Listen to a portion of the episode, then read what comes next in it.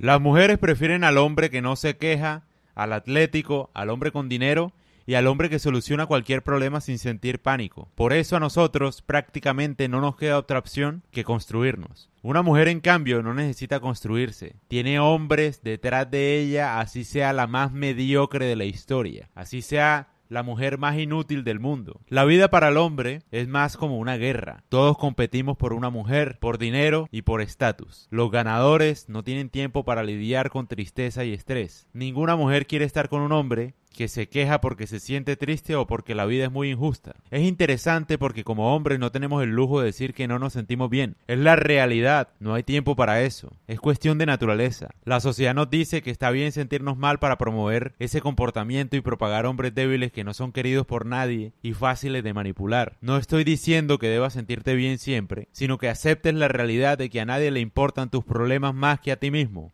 y que es tu deber solucionarlos.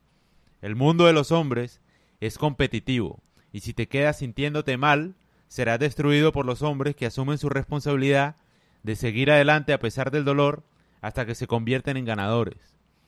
Todas las mujeres dicen que por favor abras tus emociones, pero ninguna se queda con un hombre sensible y emocional porque representa una amenaza.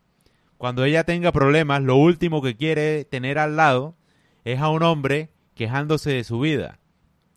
Por eso le atraen los que no se quejan. Quejarse es sinónimo de perder. Un ganador no se queja así pierda. Obviamente, una mujer de alto valor te acompañará cuando las cosas no salgan bien, pero para que ella te preste atención, primero tienes que demostrar que el 99% del tiempo está fuerte, sin quejas, porque eso es lo que te pone en el lugar ideal para atraer mujeres y atraer suerte que te permitirá ganar. Nadie quiere el llorón. Es la realidad, yo vengo a decírtela. Porque la vida es así.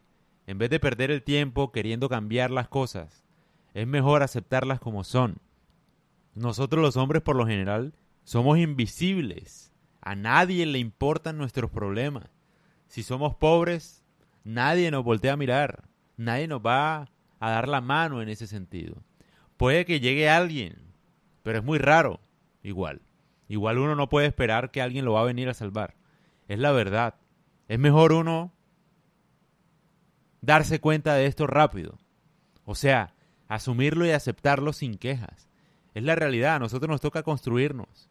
Construir nuestro carácter, nuestra vida, crear un imperio, hacer algo para ser apreciados. Porque si no hacemos nada, somos un cero a la izquierda. A nadie le importa nuestra vida, es la verdad.